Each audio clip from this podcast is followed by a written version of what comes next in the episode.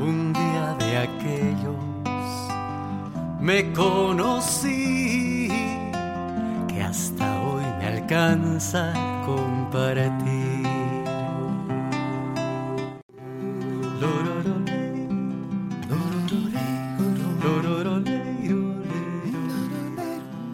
Sean todos, todas, todes muy bienvenidos a este nuevo episodio que tenemos con mi queridísima Ale de este hermoso podcast que amamos, que nos fascina, que se llama Simbiontes, Voces para el Bienestar Integrativo. Y es, en, bueno, es simbiontes porque creemos que constantemente estamos siempre en simbiosis o la intención es que estemos siempre en simbiosis de una u otra manera, ¿no? Y eh, el objetivo de este, de este podcast es poder compartir con todos ustedes, con todas ustedes, los conocimientos, experiencias, sabidurías, todo lo miradas que traen distintas personas eh, en el marco del bienestar integrativo. Y hoy ya estamos con el episodio número 25 de este, de este podcast y lo hemos titulado ¿Por qué no soy como quiero ser? Descubriendo la sabiduría del trauma. Eh, para este episodio tenemos una gran invitada desde México. Ella es Gina Tager. Voy a presentarla un poquito para que la conozcan. Gina es coach en alimentación, mente, cuerpo y psicología positiva, con entrenamiento en y pasión por, muy importante, la autocompasión, la justicia en salud y atención sensible a trauma.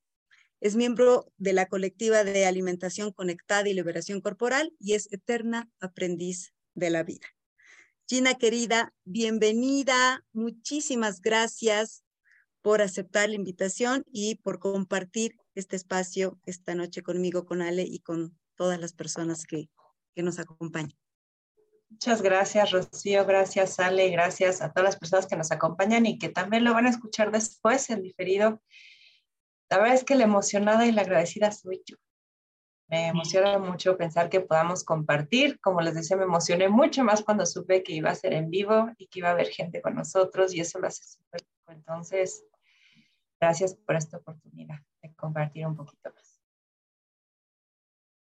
A ver, parece, como comentábamos en la reunión previa que hemos tenido, que al hablar del trauma se está hablando de una experiencia o de eventos vividos de mucha violencia o muy, muy impactantes, ¿no?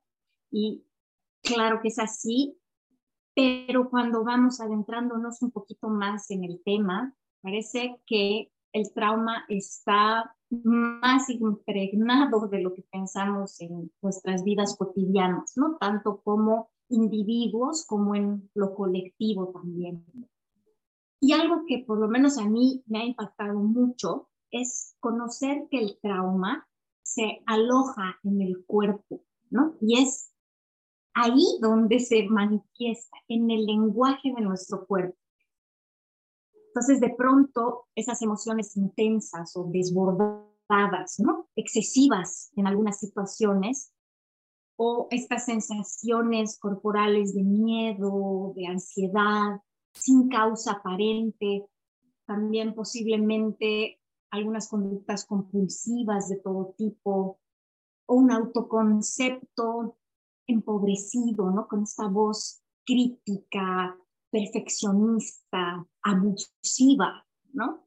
Eh, algunas Incluso algunos síntomas físicos de enfermedades podrían tener origen en una experiencia de trauma. Y pudiera ser también la raíz de la pregunta que está abriendo este, este episodio, ¿no? O sea, ¿por qué no soy como quiero ser? ¿Por qué pese al esfuerzo que hago no logro alejarme de algunas conductas que no me hacen bien? Y hemos escuchado este cuestionamiento en nuestras propias vidas y también en las, con la gente que trabajamos, ¿no? Por eso nos ha parecido muy importante hablar de, de esto. Y al mismo tiempo sabemos que es un tema que puede generar emociones incómodas, tal vez dolorosas, y por eso queríamos abordarlo desde el cuidado, ¿no? con una mirada muy compasiva, con mucha suavidad y ya van a ver por qué Gina es la persona ideal para acompañarnos en esto. Que yo también te agradezco muchísimo, Gina, preciosa, por haber aceptado la invitación. Y si te parece, que te invitamos a contarnos cómo has llegado tú a la temática del trauma. Gracias, Ale, por esta pues, introducción tan, ay, tan humana, tan aterrizada, tan compasiva, porque es verdad que cuando, por lo menos yo, las primeras veces que escuché la palabra trauma, pues, o lo veía como algo muy lejos allá, como dices, ¿no? Estos eventos, pues sí, es muy feo, le pasa a algunas personas, pero a mí no. O lo veía como algo, mm, no lo quiero cerca, es muy fuerte. Y y bueno, pues la vida sucede. Lo primero que digo siempre es la vida sucede. Yo creo que sucede para todos. Y personalmente fui llegando, eh, tendría que empezar desde que nací, pero me voy a ir a, la parte más, digamos, académica, porque realmente llegué ahí porque amo aprender. Eh, pero después de muchísimos años de estar aprendiendo, aprendiendo con una pasión enorme por, por mi trabajo, por el proceso que yo llevaba hasta ese momento y por acompañar a las personas que acompaño, la vida volvió a suceder y fui diagnosticada con un CA, pasé por tratamiento oncológico, en ese momento paro, consulta programas canal YouTube, todo lo que hacía y además de dedicarme a mí eh, y a mi familia en este tema del tratamiento, cuando comienzo a reconectar un poquito más con la vida que había afuera y por primera vez con una intención de hacer algo para mí, exclusivamente para mí, eh, me empiezo a regalar espacios educativos, que eso no era raro, pero esta vez iban a ser solo para mí. Entonces, creo que ahí ya hubo un componente distinto y decido empezar a tomar ciertos cursos y seminarios, que es el que ahora tengo el privilegio y el honor de dar, eh, con Lilia Graue, que es la fundadora de la colectiva de quien soy parte. Es una colectiva de múltiples profesionales de distintas áreas, pero todas dedicadas al mismo tema de ayudar con cuerpo, comida y esta mirada sensible al trauma esto es nuevo, la mirada sensible a trama es nueva para nosotros, tiene unos años y justo en esos años es que Lilia empieza a traerlo y cuando yo entro para darme un regalo, ¿no? Mindfulness, etcétera, y empieza ella a mencionar esto de la mirada informada en trauma, yo decía, ay, qué interesante, ¿no? Vamos a verlo una vez más como una herramienta de trabajo.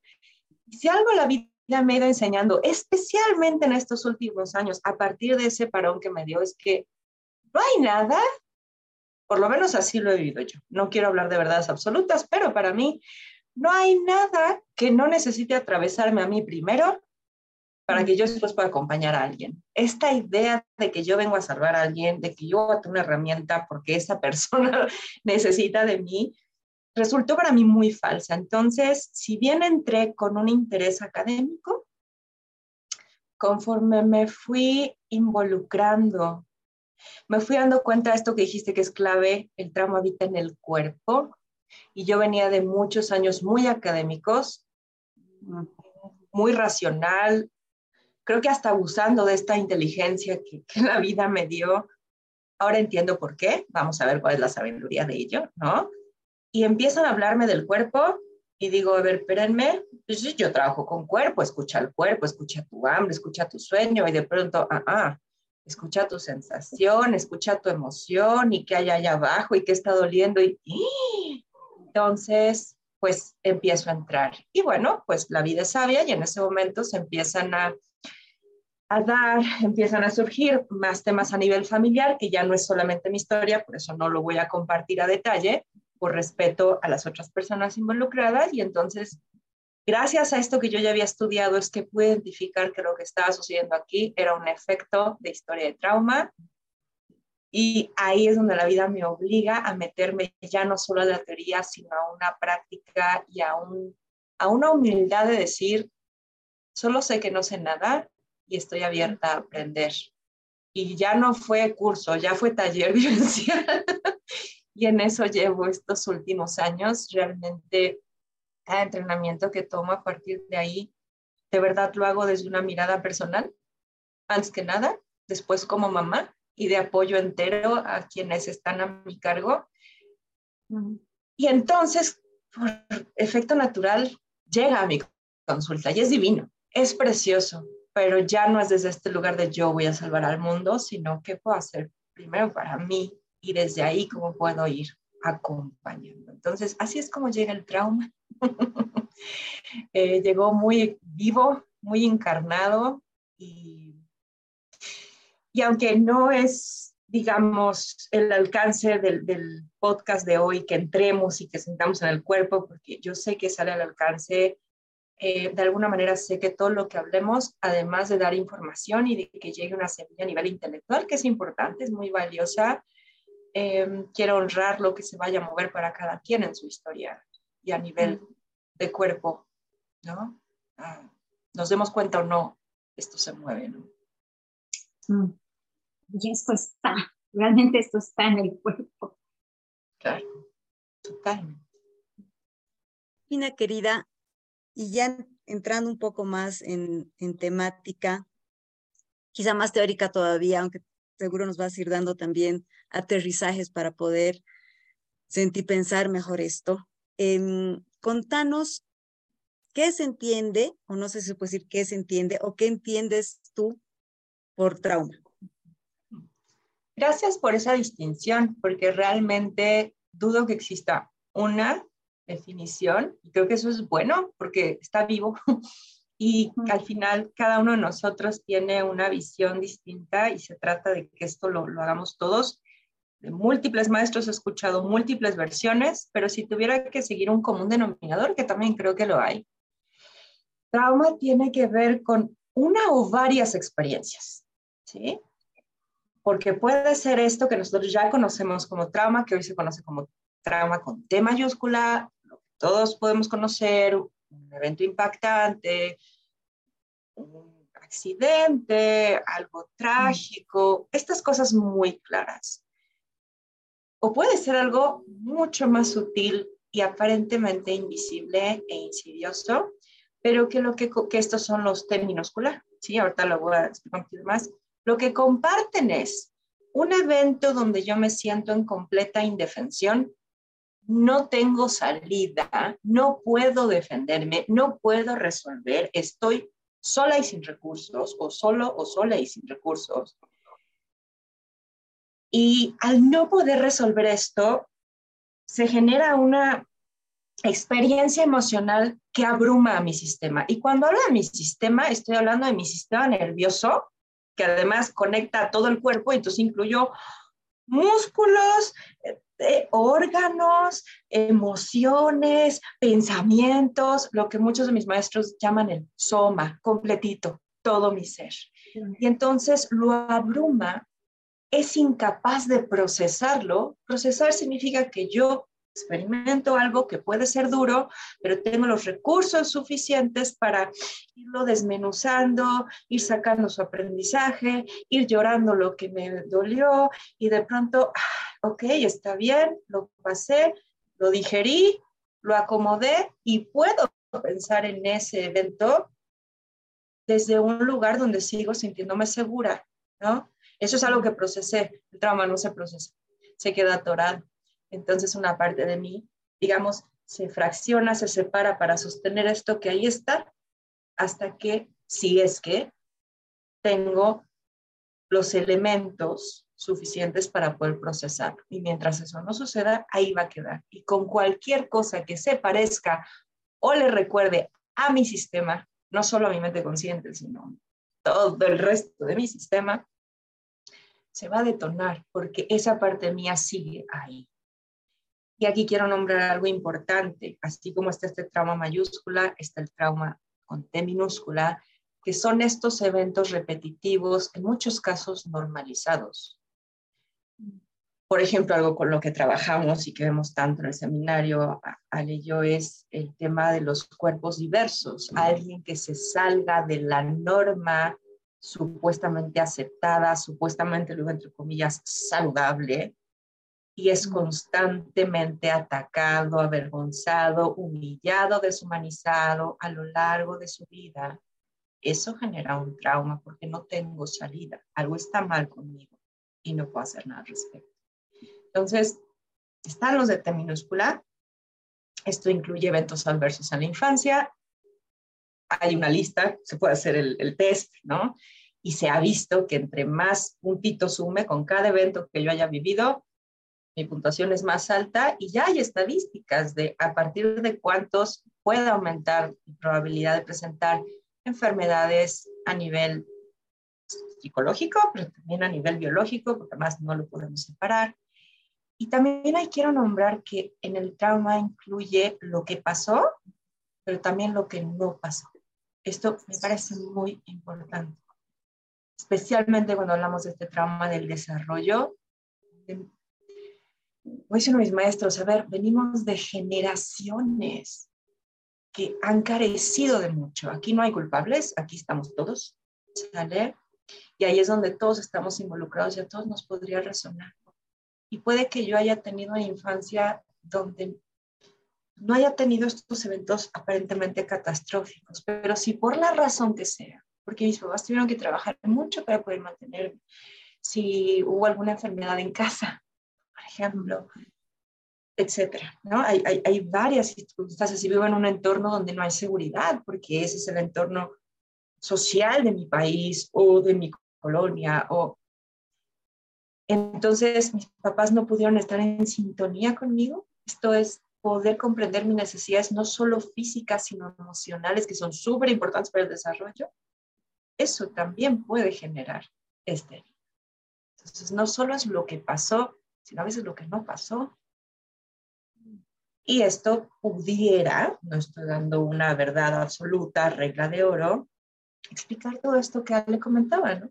de pronto estas reacciones, estos mecanismos adaptativos que yo veo como malos hábitos o malas conductas. Y curiosamente, entre más lo etiquete así, más reitero que estoy mal, que algo está mal conmigo y me retraumatizo sin querer. O socialmente nos retraumatizamos sin querer. Entonces, por eso me parece tan valioso poder empezar a comprender esto desde una lente muy compasiva. Y aquí no hay nadie en falta. Casi siempre cuando vemos historias fuertes, si escarbamos, podemos ver que hay una historia de trauma. Yo no creo en la maldad humana, no creo en la desidia como tal, no creo en la dejadez. Sí creo que hay heridas que merecen ser vistas y que todos estamos en esto. Aquí no hay, míralo, Mira, ¿de qué sufre? Y así como todos tenemos heridas, todos tenemos la capacidad de sanar juntos. Eso es lo bonito, porque cuando se habla de trauma creo que es importante hablar de que también somos el recurso para sanar. No sé si esto, para no engañarle más, como decimos en México, dejará un poco clara esta base. Me parece, sí, por lo menos desde mi perspectiva, Gina querida, creo que has logrado transmitirnos algo que puede ser quizá tan complejo, confuso, de una manera bastante clara. Que en mi caso, por ejemplo, ha resonado, es, eso le decía a Lale, yo igual, la temática del trauma, mm, la había escuchado alguna vez, igual me parecía súper lejana, y Ale la trajo hace un tiempo atrás y me contaba un poco y empezó, me parece interesante resonar, de ahí escuché un capítulo de un podcast y me siguió resonando y dije que quizá cosas con las que estoy trabajando que pueden estar vinculados a esto. Y ahorita que das algunos ejemplos, otra vez así como que, tac, ¿no? O sea, yo he tenido muchos años de ansiedad. Eh, y una de las cosas que he ido trabajando últimamente, que obviamente no partían del entendimiento de que era trauma porque yo no conocía. Y quizá no es tan necesario ponerle un nombre, ¿no? Pero sí este entendimiento de que, por ejemplo, habían sido ya tantos años de ansiedad, independientemente de la causa o causas originales, que realmente en mi cerebro se habían generado nuevas conexiones neuronales que hacían que reaccione, como tú dices, ¿no? Ante algo mínimo, pequeño, pero que por algo está vinculado a lo que fuera, ya peligro, ¿no? Ansiedad, peligro, ansiedad. Entonces he empezado a trabajar con cosas a partir del cuerpo, como es la respiración consciente, para hacerle saber a mi cuerpo y a mi mente que no hay peligro, ¿no? Em, en realidad solo, o sea, solo comparto por este clic que me ha hecho ahora que has compartido otra vez y que vuelve a resonarme y que además me invita también quizá trabajarlo de una manera un poco más consciente, ¿no? Em, pero bueno, para mí, Gina querida, ha sido bastante, bastante claro, por lo menos por ahora. Ale, no sé, Mamuchina, yo sé que es un tema que lo trabajas o lo entiendes mucho más, pero no sé si hay algo que quieras rescatar, no sé, de lo que Gina nos compartió. No, maravilloso, maravillosamente. Hay un eco, Mamucha.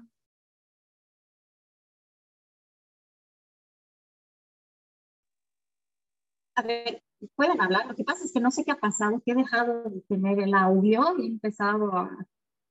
Ya está bien. ¿Te escuchas bien? Pero yo no escucho nada. ah, no nos voy a decir un poco de callo esto y veo cómo le hago, pero si me ven, me digo rayadas porque algo raro está pasando con mi audio. Em, sí, no, lo único que yo quería tal vez comentar es esto de que le he escuchado al doctor Gabor Mate, que en esencia trauma es una desconexión, ¿no? es un fenómeno de desconexión con tu cuerpo, con la realidad, con el presente, con el otro, ¿no? Entonces eso, eso a mí me parece súper, súper importante. Y mm, ¿por qué habría sabiduría en esto? ¿No? ¿qué, sería la sabiduría del trauma? Que suena, después de todo lo que hemos escuchado, totalmente contraintuitivo. Total. Primero, gracias por traer esa, esa definición de Gabor Mate. Gracias porque es básica para esto. De hecho, él muchas veces cuando hace los entrenamientos, y lo vimos también cuando vimos el documental, que de hecho esto de la frase la sabiduría del trauma él no es el único que la usa, pero su, documental se llama así, entonces quiero darle ese crédito a él. Eh, hablando con varias personas que han experimentado traumas con T mayúscula muy claros, por ejemplo, siempre pregunta, mm, ok, entonces pasó esto, perfecto, ese no es el trauma. Entonces todo el mundo así como, ¿cómo? Y dice, tenías a quién decirle, ¿a quién le dijiste que te pasó esto? Y normalmente todos decimos, a nadie. Dice, ese es el trauma. El trauma viene antes, justo cuando se genera esta desconexión. Y para explicar esto, e incluso para explicar la sabiduría, quiero compartir esto que, que sí viene de él, eso solo se lo he escuchado a él. Y él dice que hay dos patitas que nos unen a la vida, dos, dos raíces básicas que el ser humano tiene para unirse con la vida. La primera es la pertenencia. Esta idea de que somos o que alguien es codependiente porque necesita estar con alguien más, es, realmente una interpretación muy moderna y muy desconectada y muy occidental para explicar esta necesidad cuando no está cubierta, cómo se exacerba el síntoma y quiero y necesito tener a alguien, pero realmente como seres humanos necesitamos estar vinculados. Es una necesidad básica. Un chiquito, una chiquita sin el cuidado de sus adultos este, protectores, se muere. Entonces, biológicamente estamos diseñados para pertenecer sí o sí. Y la otra es la autenticidad. Y entonces él habla de lo importante que es poder estar conectados con nosotros mismos, con esta voz interna y escuchar nuestras señales de alarma o señal de seguridad, quién soy yo, poder expresarlo y es otra necesidad básica y lo explica a nivel muy primario y biológico cuando dice, si una leona que está con sus cachorros, de pronto se le encienden las señales de peligro y empieza a dudar de sí misma y dice, no, pero seguro no es. llega el depredador y se los come. Así de importante es estar alineada y conectado con esta voz interna. Sin embargo, cuando uno está eh, en riesgo por el otro, esto es, yo no puedo pertenecer y al mismo tiempo ser auténtica, y esto pasa muchísimo en nuestra sociedad por múltiples razones. Tenemos una gran dificultad para sostener, regular, gestionar, expresar emociones eh, como sociedad, y hablo mundial, excepto quienes están más conectados con estas enseñanzas y estas culturas ancestrales, pero entre más modernos somos, mucha más desconexión hay de manera natural. El mundo y su ritmo y su estructura están hechos para que nos desconectemos. Entonces, cuando alguien está muy conectado y se expresa, oh, es más recibido. Si yo no me acerco a este status quo a nivel físico, intelectual, económico, todos los ejes que hay ahorita como para valer más o menos como seres humanos, entonces algo está mal en mí, tengo que cambiarlo con tal de no dejar de pertenecer. Y él explica que antes de dejar de pertenecer, vamos a sacrificar autenticidad. Ahí está uno de los primeros traumas, esa primera desconexión con nosotros mismos. Ahora bien, esto podría sonar algo malo porque a veces para yo poder dejar de ser yo y que eso no duela tanto, si algo que yo tengo dentro es dolor y no lo puedo expresar porque es mal recibido, porque como niña, si alguien me dice, ya, ya, ya, no hagas eso, no llores, cállate, y entiéndase que para ser bienvenida, querida, recibida, tengo que hacer esto que me están diciendo, yo tengo que lograr romper conexión con mi autenticidad. Entonces, hay una sabiduría en esa desconexión. Y para poder sostener esa desconexión y poder mantener ese dolor aquí tapadito, para que no me ponga en riesgo de dejar de pertenecer, pues voy a probablemente tener que recurrir a ciertos mecanismos adaptativos.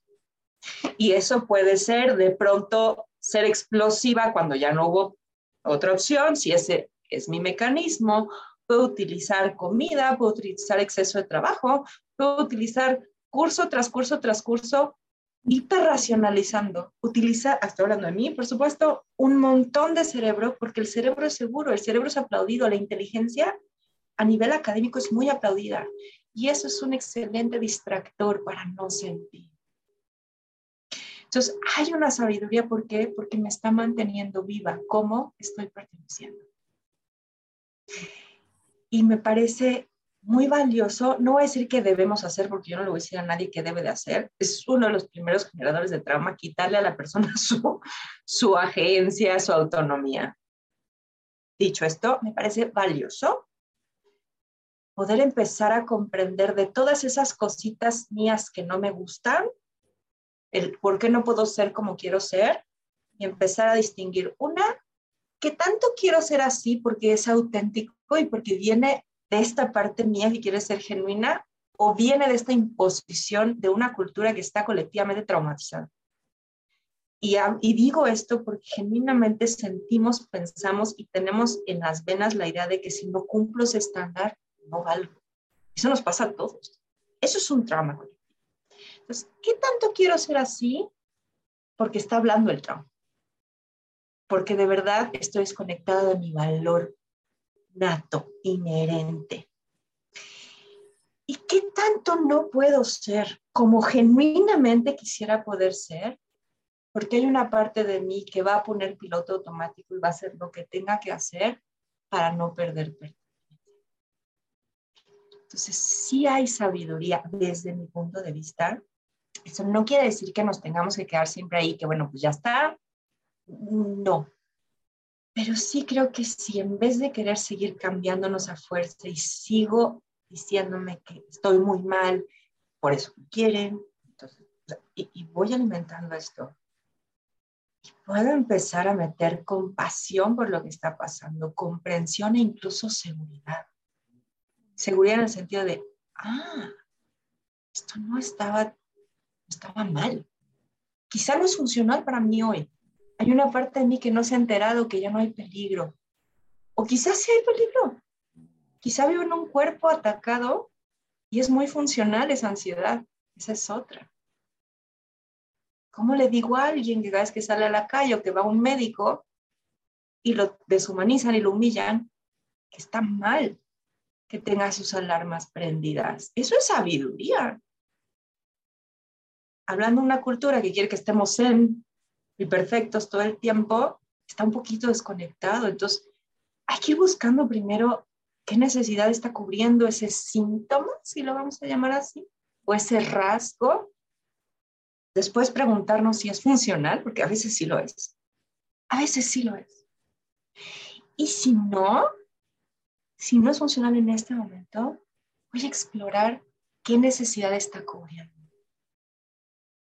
Y entonces quizá pueda abrir espacio, curiosidad y compasión y ahí ya puedo hacer varias cositas. Muy distinto a de verdad pensar que estamos defectuosos y que hay algo muy malo con nosotros. Desde ahí el cambio, híjole, suena hasta doloroso, se siente, ay, como rasposo. No sé cómo les llega esto a ustedes. Mimi, estás, estás muteada. Pero no se me escucha porque estoy con el ah, otro. Ahora sí. Lo que pasa es que he muteado, he hecho todo un chiveri. Sorry, tengo un lío aquí. Gracias por eso.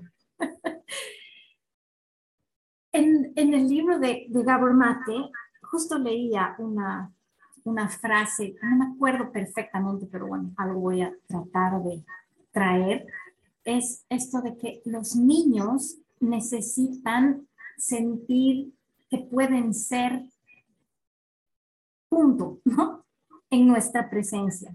Simplemente que pueden ser en nuestra presencia. Eso es, o sea, ese es el tipo de relación que necesita un niño. Y yo me ponía a pensar en mi experiencia como mamá, como hija, ¿cuán, o sea, con cuánta gente yo tengo ese tipo de relación en la que simplemente puedo ser. Y me ha roto el corazón pensar que soy la primera con expectativas sobre mis hijos, ¿no? Aquí voy a hacer mea culpa porque también lo he vivido, digamos, como hija. Qué, qué fuerte es eso, ¿no? Qué fuerte es eso. Quería traerlo por esto que decías, Gina, de, de esta autenticidad y pertenencia, ¿no? Porque al final, si es que no podemos honrar eso que realmente somos, siempre, siempre, siempre vamos a preferir la pertenencia, ¿no? Es lo funcional, es lo que necesitamos en ese momento. Gracias por traerlo. Como mamá me súper identifique contigo y estoy segura que muchas, muchos podremos hacerlo. Mm. Voy a invitar otra dosis extra de compasión aquí. Es, es fuerte. Y tomando lo que Rocío dijo, que el trauma vive en el cuerpo, algo que he aprendido y que no voy a decir que es así para todos a fuerza, pero que veo que se repite es que para los que nos cuesta trabajo recibir la expresión genuina de los pequeñitos, y para algunos de nosotros va a haber ciertas edades más difíciles que otras, muy probablemente, así fue en mi caso por lo menos, y de mucha gente que, que, que, acompañado y con la que he compartido, ¿sí? Esas edades nuestras cargan las heridas más profundas. Y como vive en el cuerpo, cuando yo veo a ese pequeñito con su expresión genuina, lo que está haciendo es despertar esto que estaba muy bien guardado, ¿sí? Porque había que desconectarlo, había que guardarlo porque duele mucho. Eso me genera una sensación incomodísima, a veces dolorosísima a nivel corporal. Como solemos estar desconectados, ni siquiera pasa mi percatación consciente. ¿Y qué hago? Exploto, brinco, cállate, siéntate y estate quieto pero normalmente lo que pasa es que están detonando acá. Y esto lo digo no en juicio, lo digo en, es muy duro. Y por eso es que el trabajo con el cuerpo, con eso que estoy sintiendo, que ojo, esto se tiene que hacer muy despacio. Hay una sabiduría en haberlo tapado. Entonces, primero hay que ir metiendo recursos de seguridad, de a poquito, ir haciendo cada vez más ancho el caudal para poder, es como si hubiera una tubería y es muy chiquitita, entonces no puede pasar más que una gotita y cada vez tengo que ir haciendo un poquito más grande, un poquito más grande para poder ir sintiendo un poquito más. No puedo abrir las llaves de golpe, eso, eso no. Hoy sabemos que eso no se hace. Pero entonces es un trabajo que es incómodo. Dicen los maestros, es valiente, porque nos va a tocar sentir cosas que no son lindas, pero se trata de poder abrir eso con las circunstancias y, las herramientas adecuadas para que cuando yo pueda empezar a tener la capacidad de sentir esto acá, cuando el pequeño sea genuino, no me va a saturar, no me va a abrumar, no me va a partir. Esto no quiere decir que no haya que poner límites, se confunde mucho. Entonces, ah, si lo dejo ser, entonces no voy a educar. No, podemos, necesitamos poner límites. Yo puedo poner límites presente en mi experiencia, en mi cuerpo, eso hasta le da seguridad al pequeño o a la pequeña, o puedo simplemente, pues sí, como a mí me ha pasado y me pasa todavía muchas veces, me abrumo, cállate, siéntate y no hables de ahí normalmente viene el que no puedo, pero eso nos pasó a nosotros, y eso le pasó a nuestros padres, y eso le pasó a sus padres. Y Gina, tal vez ahí podemos aprovechar para hablar de este trauma de generaciones, ¿no? Este trauma que viene incluso en nuestra genética. ¿Qué te parece?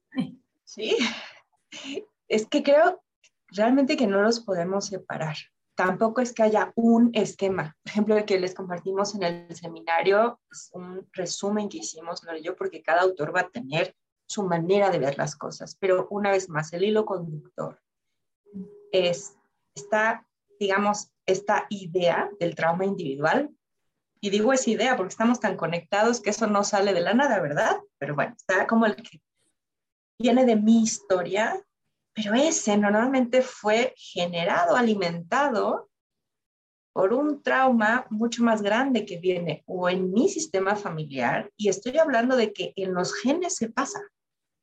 El trauma nos impacta a nivel físico, tejidos y ADN. Como decía Rocío, cableado neural. Claro que nuestro cableado es distinto y eso lo puedo pasar a mis generaciones futuras.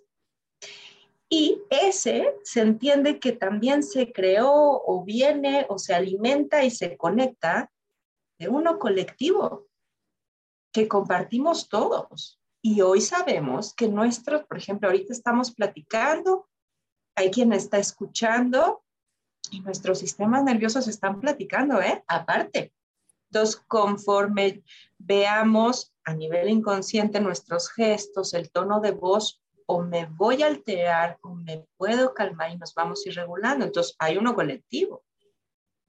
Este, por ejemplo, de que los cuerpos que no son delgados, blancos, atléticos, valen menos, digo, viene de un trauma, porque pensar que hay seres humanos que hablan más que otros ya es desconectarnos de nuestro valor inherente, ¿no? Y ese también está informado por el histórico, porque como sociedades, pues traemos mucho atrás. Entonces, el huevo o la gallina, no lo sabemos, pero insisto, siempre me gusta cuando hablamos de esto, y podemos hablar de trauma, podemos cambiarle el nombre si es tan fuerte, ¿no? Heridas, estrés, ¿no? Siempre me gusta ponerlo con el recurso así como la herida está presente en todos, el recurso de sanación es que somos todos. Porque si el trauma es la desconexión, sanación empieza con la conexión.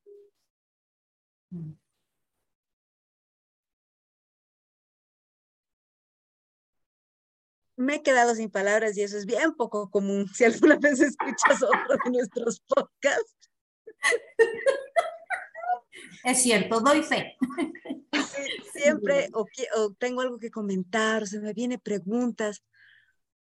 Aquí no sé si es porque me ha tocado mucho, que mm. puede ser, pero, pero también porque he sentido eso, o sea, todo lo que ha sido contando para mí ha sido así muy, muy claro, muy claro, muy claro, digamos, ¿no? Y gracias por eso, corazón, te agradezco enormemente.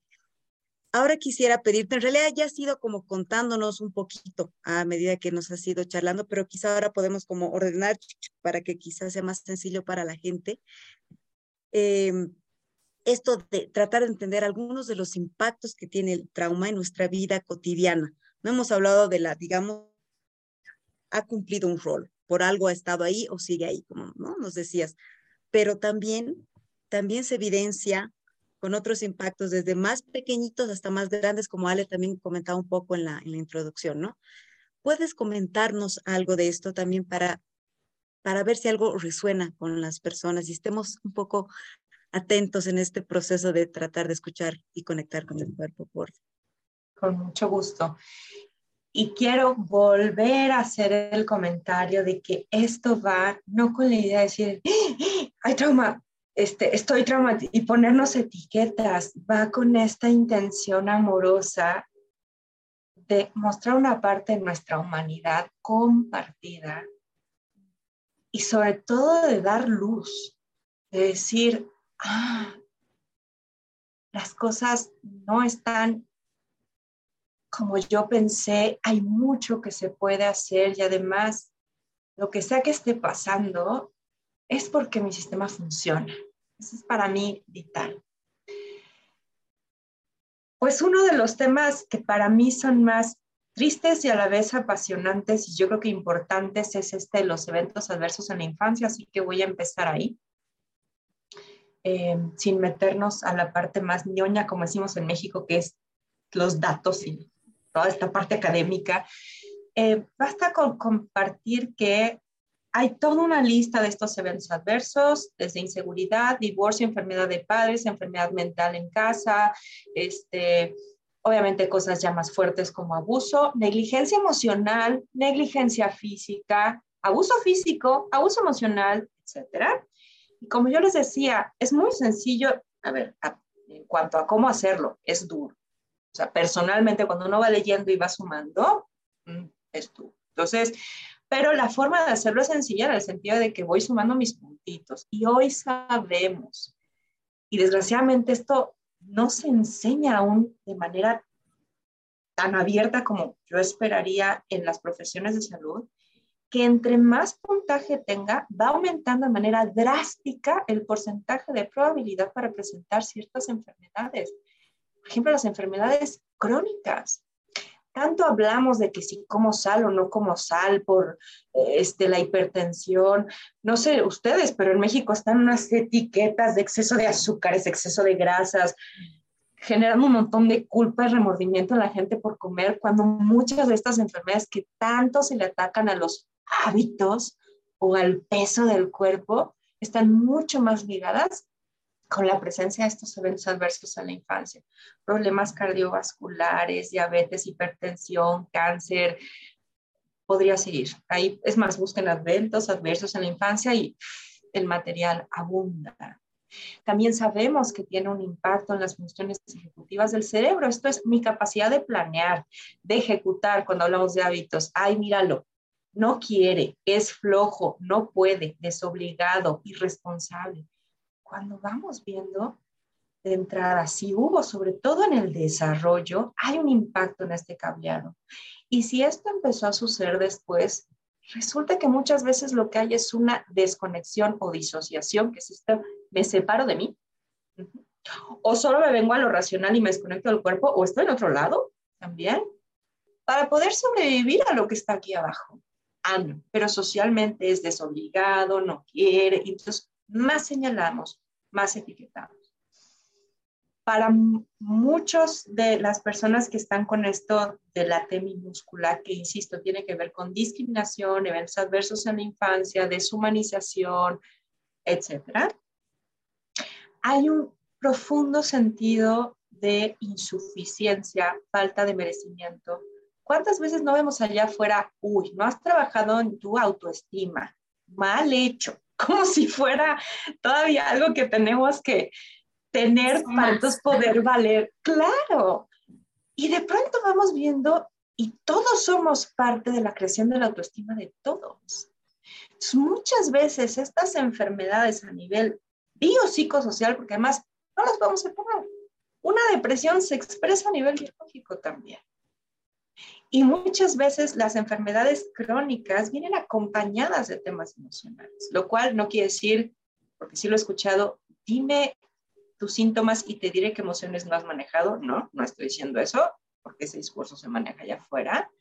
Estoy diciendo que mucho de esto tiene que ver con la falta de sostén social que tenemos. Y, e nos falta identificar el poder de la interconexión. Y entonces estamos conectados, nos guste o no, pero ahorita esa interconexión, digamos que lo que está jalando es un montón de discriminación, de etiquetas, de juicios. Entonces, más nos estamos dañando.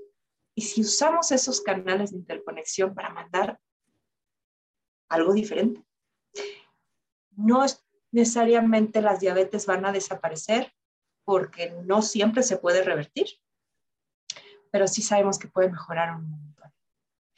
Y quiero mencionar que en estos cambios como diabetes, hipertensión, etcétera, se ha visto que esto viene como efecto secundario de lo que el cuerpo hizo para poder aguantar el exceso de estrés.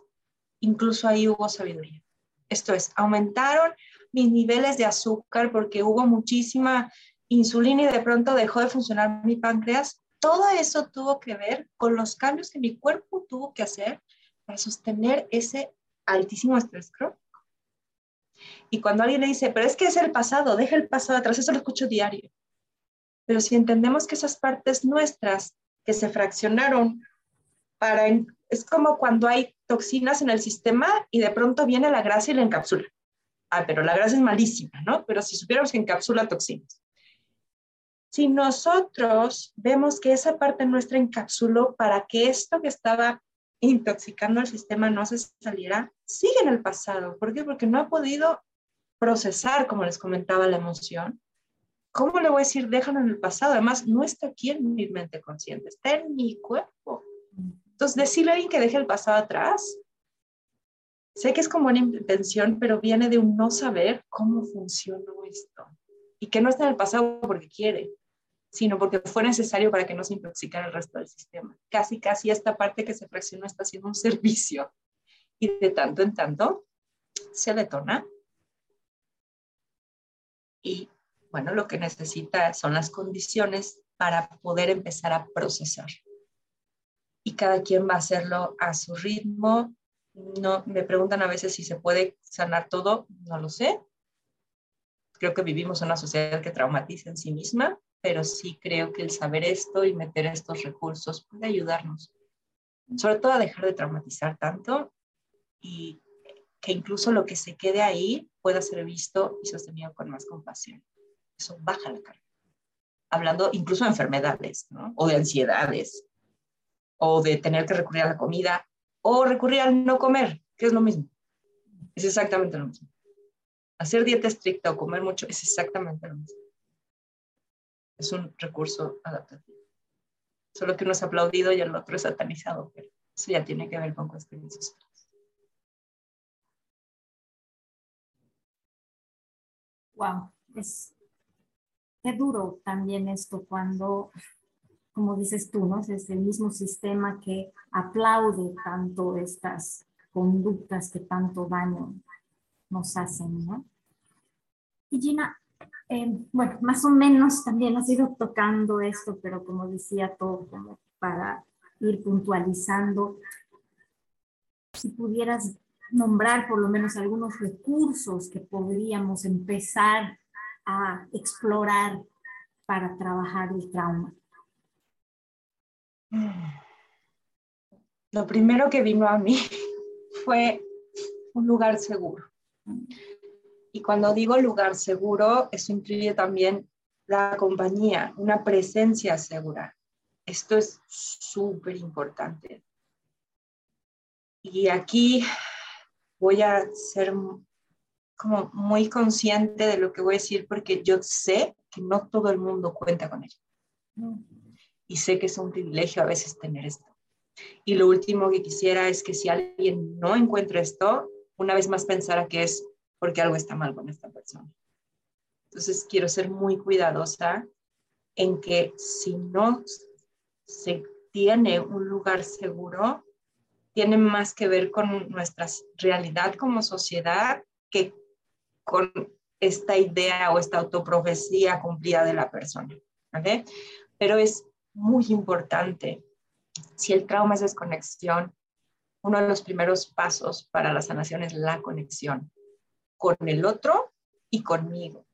Pero si aquí hay mucho y es abrumador y es amenazante muchas veces, necesito, si no es que la mayoría o todas, pero no quiero ser absolutista, necesito de este otro para que me ayude donde yo sola me. Y, y hablo en primera persona. Hay muchas partes mías que sola no puedo abrir. Hay otras que ya con el entrenamiento, ejercicios ya, ¿no? Pero hay otras que hasta que no veo a quien me ayuda a mí, nada más la veo y pareciera que se abrió el caudal porque ya mi sistema sabe que ella es segura. Pero lo primero es generar ese entorno seguro, esa conexión y esa presencia segura antes que abrir cualquier cosa. Una vez que hacemos eso, hay que empezar a dar recursos. Esto que decía Rocío, ciertas respiraciones, elementos, no solo la respiración, hay movimiento, tono de voz, la reciprocidad. Uno sabe cuando alguien está conectado con nosotros y cuando no. Voy dando recursos para que si llego a abrumarme sepa qué hacer. Y entonces después vendría lo que es la integración, el procesamiento que se tiene que dar. Yo creo que ahí el elemento es despacito. De la velocidad abajo. Y paciencia. Y tenemos toda la vida para hacerlo. Y si urge, es el trauma blando. Y entonces lo ponemos en el lugar donde está esperando el resto, y no hay prisa.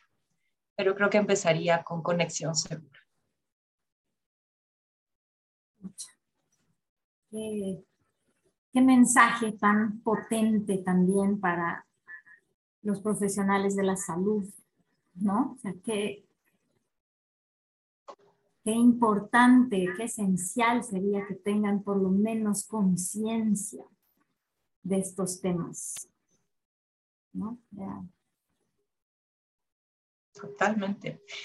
Y es que, por ejemplo, a veces en las mentorías, cuando he tenido la oportunidad de mentorías a nutriólogas, y obviamente esto sale de su área, pero me dicen, entonces, ¿qué hago? Y cuando nos sentamos a platicar del valor y el impacto que tiene, que yo como acompañante, nutrióloga, amiga, coach, médico, psicólogo y el psicólogo de la rama que sea,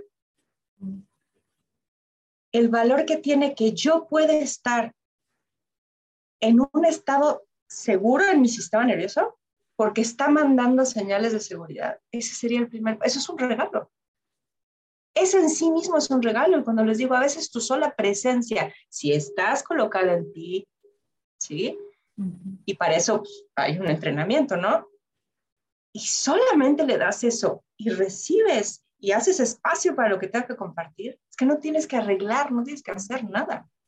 De hecho, en la integración de trauma, algo que se nos dice una y otra vez y me encanta es, tienes entrenamiento bien, pero tú no haces nada. Tú abres espacio para que la sabiduría de la persona resurja, para que sus mecanismos de sanación resurjan. Cada quien sana su propio trauma, pero en conexión con él. Entonces, es como profesor de salud. Muy Gina, querida, nos hablabas la anterior, cuando nos reunimos, justamente de este proceso, no sé si llamarlo tres etapas, tres alternativas o tres que nos decías, ¿no? O sea, cuando uno va trabajando el trauma, hablabas justamente de los distintos recursos que la gente puede ir explorando y viendo que le funciona. Luego hablabas esto de la integración y luego hablas incluso un tema casi como un crecimiento, evolución post-trauma. ¿Nos puedes contar un poquito de esto? Claro. Bueno, una vez más depende de los autores. Yo voy a hablar de lo que mis maestros han compartido, incluso entre ellos dicen, bueno, cuando tomaron clase con fulana les dio su modelo, sultana les dio, yo les voy a dar el mío. Entonces, dicho esto, el hilo conductor que yo he visto y que he absorbido de ellos tiene que ver primero con meter recursos y seguridad, primerito. Eso es, eso es vital porque pasa mucho que si yo quiero entrarle y no establecí primero el contenedor seguro con recursos suficientes, voy a detonar muy fuerte. Entonces, primero me tomo el tiempo de generar ese contenedor seguro y recursos. Después, con las, la o las, otra de mis grandes maestras dice, aquí no cabe una, señores, si quieren trabajar, entre más tengan mejor. Mi consentida, ella dice, no es esta, pero yo tengo que saber de esta, de esta, de esta, de esta, de esta, porque cada quien es diferente y aquí se trata de lo que cada quien necesite. Entonces, em, viene la integración, el em, empezar a tocar de a poquito, escuchar, ahí meto los recursos que se necesiten, abro espacio para que lo que tenía que ser sentido sea sentido. Quizá cuando tenía cuatro añitos no pude y me iba a quebrar, pero ahora en compañía de la otra persona y con mis partes más adultas podamos sentirlo juntos. Es una metáfora, pero básicamente es lo que sucede y permitimos que la emoción fluya. En fin, hay, hay como varias partes ahí. Y después vendría esto, ¿no? Del crecimiento postraumático, que a veces llega y a veces hay cosas que voy a trabajar toda la vida y que igual esa partecita de mi niña, por ejemplo, va a estar que yo esté yendo constantemente a atenderla o, y esto es muy importante, es un, es un trauma que sigue sucediendo. Si vivo en un cuerpo disidente, si vivo con inseguridad y constantemente hay situaciones, ¿cómo le voy a decir a la persona? No, eso ya está en el pasado, que es muy común escuchar esto en, las, en los libros de trauma, ¿no? El trauma está en el pasado, no siempre. Entonces ahí no puedo hablar necesariamente de un momento donde ya puedo meter recursos, puedo generar mucha apertura, puede haber aprendizaje y puedo estar rondando entre las tres constantemente. Entonces, no es un ABC fijo, pero más o menos sería una estructura guía. Gracias, corazón. De ahí solo quisiera rescatar qué liberador es por un lado, que no haya culpa, por eso realmente me interesaba mucho que seas tú, Gina, que nos comparta esto. No estamos hablando en ningún momento de culpabilizar, señalar, criticar, sino más bien estamos invitando a despertar, a ver esto. Y por otro lado, qué liberador es también saber que no, al mismo tiempo que no es mi culpa, no lo tengo que arreglar. o sea, no hay nada malo ahí. Puede seguir y por supuesto que puede ser mi camino de sanación o puede no serlo también, ¿no? Y esto a mí me parece sumamente liberador porque también siento que hay así como un mandato de tienes que sanar, digamos, ¿no? Tienes que estar bien, tienes que mejorar, ser tu mejor versión. No. Mm. Yo diría que ese es el trauma hablando. Como sociedad, esa imposición es el trauma hablando. Yo no estoy diciendo que no esté lindo trabajar hacia una versión cada día más evolucionada, si eso resuena para nosotros y estamos en ese lugar y en ese momento. Pero el trauma justamente vino porque no tuve opciones, porque no tuve la capacidad de ejecutar desde un lugar autónomo. Si una persona dice no, tenemos que respetar su no y ese es el eso es parte de la seguridad. Es uno de los primeros pasos cuando vamos a trabajar trauma. Y a veces es lo único que quizá le deje, que yo respete su no. Porque si yo me brinco su no, voy a estar replicando muy probablemente lo que sucedió. Entonces, gracias por traer esto, porque esta imposición salutista es increíblemente traumática. Es cuando alguien se enferma, ¿qué hice mal? O sea, mm. no solamente voy a cargar con, con lo que me dijeron más lo que toca y la incertidumbre, sino, ¿qué hice mal? Fallé. Es muy violento.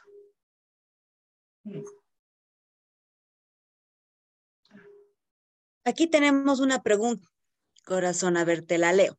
Dice, el psicoanálisis y otras tradiciones hablan de hacerlo consciente o traerlo a la conciencia, poder hablar de ello. ¿Qué tan eficaz será esto? Gracias, le traía ganas esa pregunta desde que la vi. Así que gracias leerla y muchas gracias por hacerla también porque se me hace preciosa. Gracias, Juan José.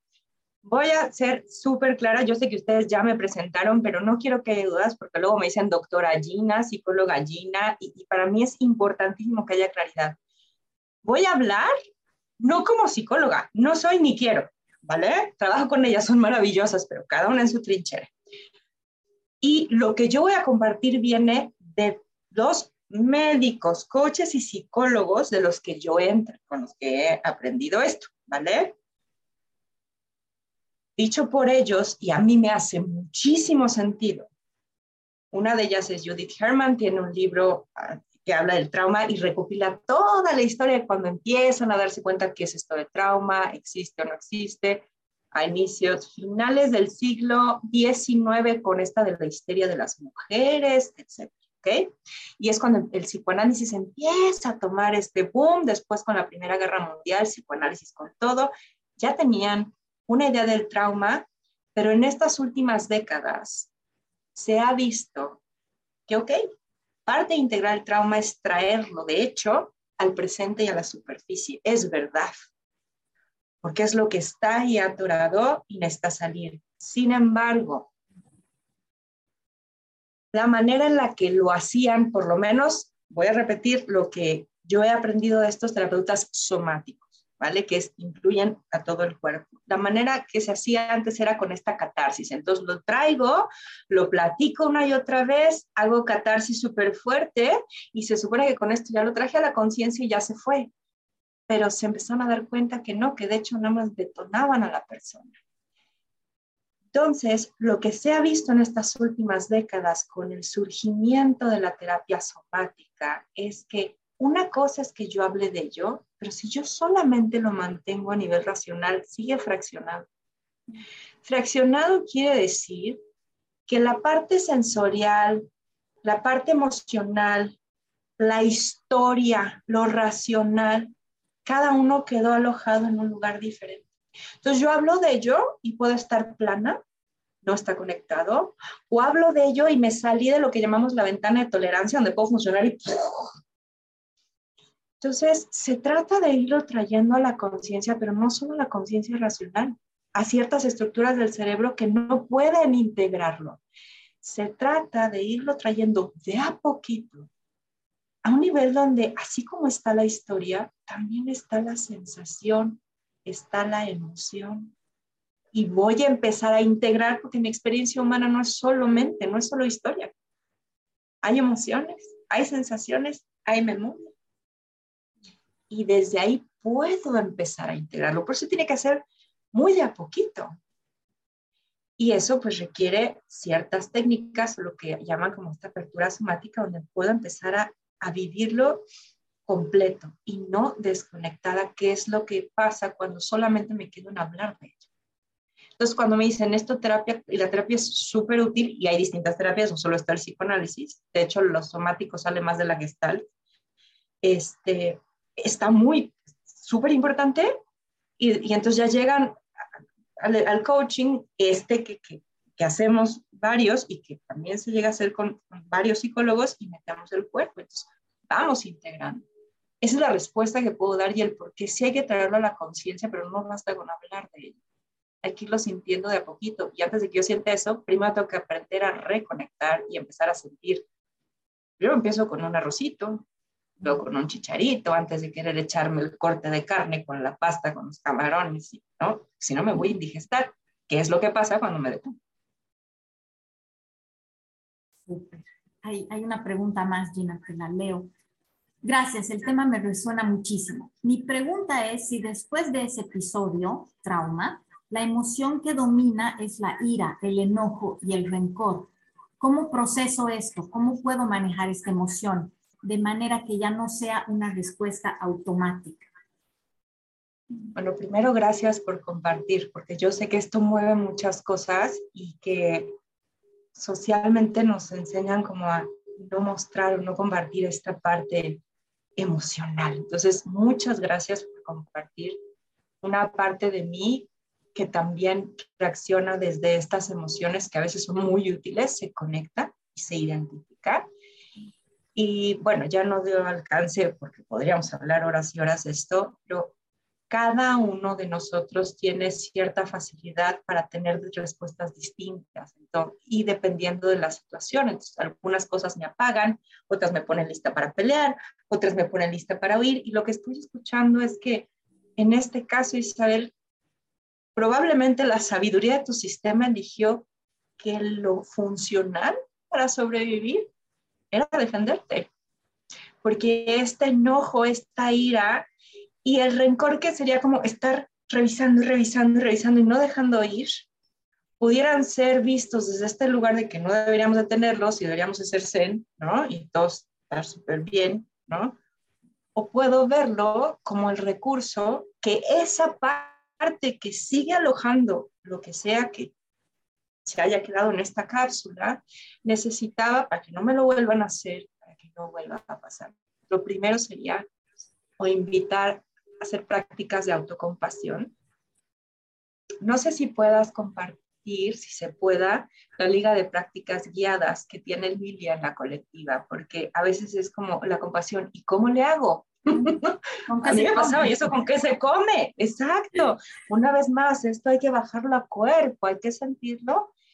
Y mi recomendación sería, si tienes posibilidad de acompañarte con alguien que tenga, eh, eh, que esté informada en, en trauma, pero una de esas, mm, mm, ves que como dicen, es trauma, no es trauma, quién sabe, ya está, ¿no? Y que te pueda acompañar a bajar al cuerpo, de verdad que nuestro mundo interno nos habla.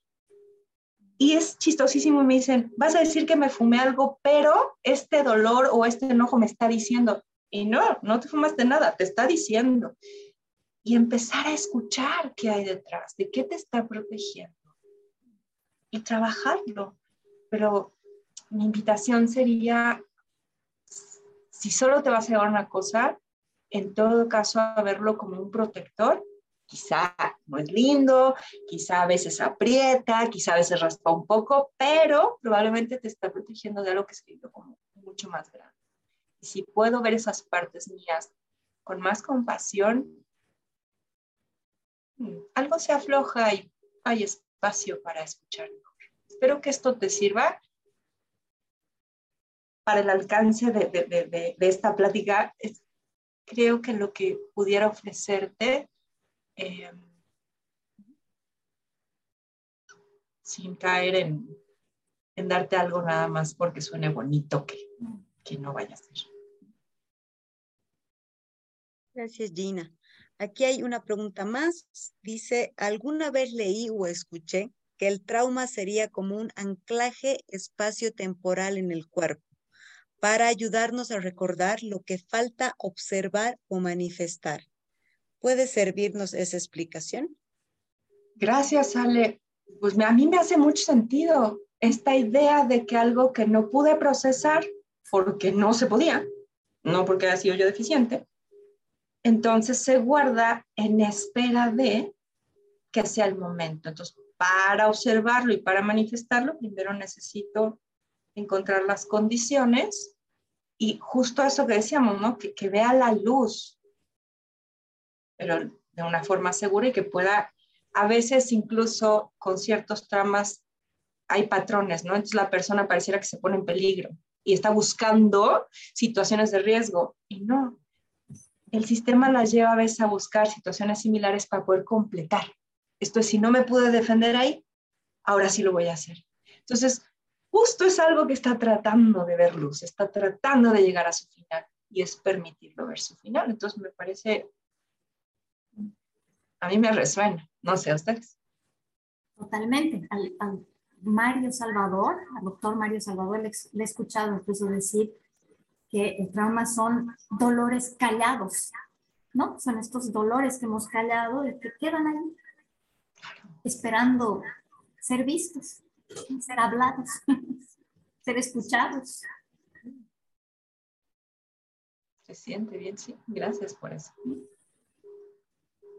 Bien, creo que ya no hay más preguntas. Como siempre, nos hemos pasado un poquitito, pero es que realmente son temáticas O sea, esta es tan importante, tan compleja, tan, tan que uno quiere seguir escuchando y charlando y, viendo qué resuena, si resuena. Por mi lado, Gina querida, te agradezco muchísimo. Eh, me quedo con un par de cosas. Eh, por un lado, reiterar lo maravilloso que es nuestro cuerpo. Eh, y creo que es, es, es tan fundamental realmente conectar desde este espacio de asombro y agradecimiento al cuerpo, ¿no? Porque usualmente hay más bien todo lo contrario, o no hay una conexión o la conexión viene desde otros espacios que no aportan necesariamente. Entonces, esto, no esto cuando dices, pucha, ¿cómo hay sabiduría en el trauma? ¿Cómo? todo lo que hace el cuerpo, lo entendamos o no lo entendamos, mm tiene su razón de ser y es siempre para protegernos y para estar, ayudarnos a estar mejor. Entonces, cuando hay como esta comprensión amplia de eso, creo que es un poquito más fácil empezar a, a hacer lo que decías, ¿no? Hacerlo desde la compasión, desde la aceptación, desde un espacio más de sana, sana, como lo haríamos o trataríamos de hacer con nuestro hijo, un gran amigo. Mm. Em, me quedo con eso, me quedo absolutamente movida e invitada a seguir trabajando en mi proceso ya desde quizá esta otra mirada. Em, y también te pido, Mamucha, si es que dónde te podría contactar la gente, si es que quisiera trabajar contigo y que quizás seas también esa persona con la que puedan conectar. Muchas gracias por eso. Eh, en Instagram estoy como Gina Tajer Coach, C-O-A-C-H. Eh, y como, como respuesta a mi proceso, cerré páginas, cerré muchas cosas, pero está la página de, bueno, está el, perfil de Instagram y por WhatsApp no contesto llamadas porque estoy en consulta, porque está en silencio, pero WhatsApp sí los contesto siempre. 52 22 23 13 51 85. Ya trailado de México. Este, ya sea, también es otra, si yo no soy la persona y puedo referir con quien sí, porque el tema de la seguridad es tan importante que hay que hacer clic, con muchísimo gusto también, ¿eh? Con mucho gusto. Yo creo que estamos, somos una red. Y no se trata de si es conmigo o si es con alguien más, se trata de que entre más sanemos todos, más vamos a resonar esto para, para el mundo. Gracias, corazón. De mi parte, ah, muchísimas gracias, te agradezco nuevamente. Imi. No, no, perdón, iba a decir que podemos dejar todos estos datos de Gina en la descripción del, episodio para... Así es, exactamente. Sí, que lo siento.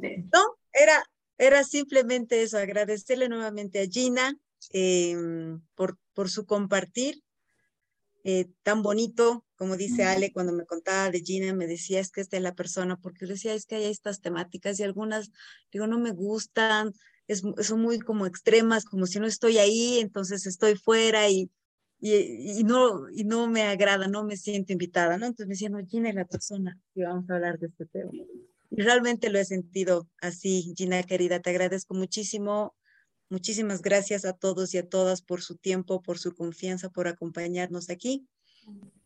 Ale de mi corazón, obviamente siempre gracias por compartir este camino juntas. Conmigo será hasta la próxima.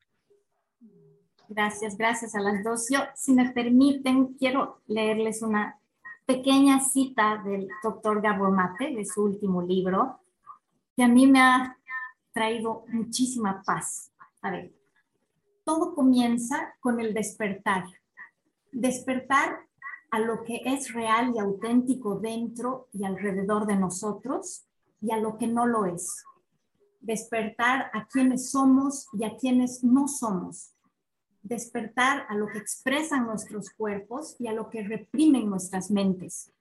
Despertar a nuestras heridas y nuestros dones despertar a lo que hemos creído y a lo que realmente valoramos, despertar a lo que ya no toleraremos y a lo que ahora podemos aceptar, despertar a los mitos que nos unen y a las interconexiones que nos definen, despertar al pasado como ha sido, al presente como es y al futuro como aún pudiera ser. Despertar muy especialmente a la brecha entre lo que nuestra esencia requiere y lo que lo normal nos ha exigido. Hemos sido bendecidos con una oportunidad trascendental. Si nos deshacemos de los mitos tóxicos de la desconexión con nosotros mismos, con los demás y con el planeta, podemos poco a poco cerrar la brecha entre lo normal y lo natural. Es una tarea histórica, una que puede redimir el pasado, inspirar el presente y señalar un futuro más sano y brillante. Es nuestro más abrumador desafío y nuestra mayor posibilidad. Un día de aquellos me conocí que hasta hoy me alcanza compartir. Loro